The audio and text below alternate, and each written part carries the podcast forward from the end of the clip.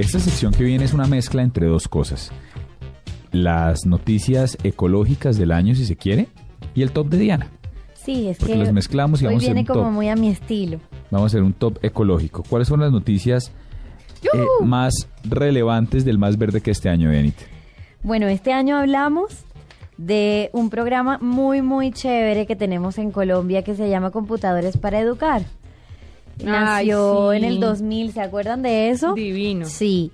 Y es un programa que se desarrolla en tres ciudades, en Bogotá, Cali y Medellín, y cuenta con centros de reacondicionamiento de equipos en desuso. Entonces nosotros, si tenemos un computador en la casa que no usamos, eh, podemos llamar o escribir o meternos a la página y hacer la solicitud para llevar o para que ellos incluso recojan ese computador, lo reacondicionen y lo pongan en uso eh, en algunas escuelas del, del país. Entonces es muy chévere y es muy ecológico.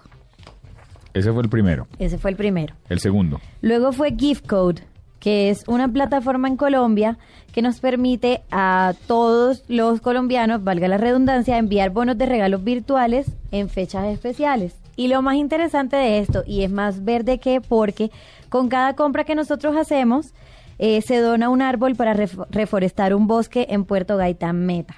Qué bonito, ese, ese sí me acuerdo muchísimo. También Sí, fue, las- es muy fue- fue el bonito. primer mes. Y la última noticia del top La de Diana última- más verde que... la última es Islas Toquelo, que fue el o es el primer territorio en el mundo en usar solo energía solar. Sí, esa la registramos. Estuvo bien, bien, bien interesante. Bien interesante. Bueno, pues ese es el top de Diana eh, al tiempo con el más verde que. Ya volvemos con el gallo en este especial de fin de año, 31 de diciembre en la nube.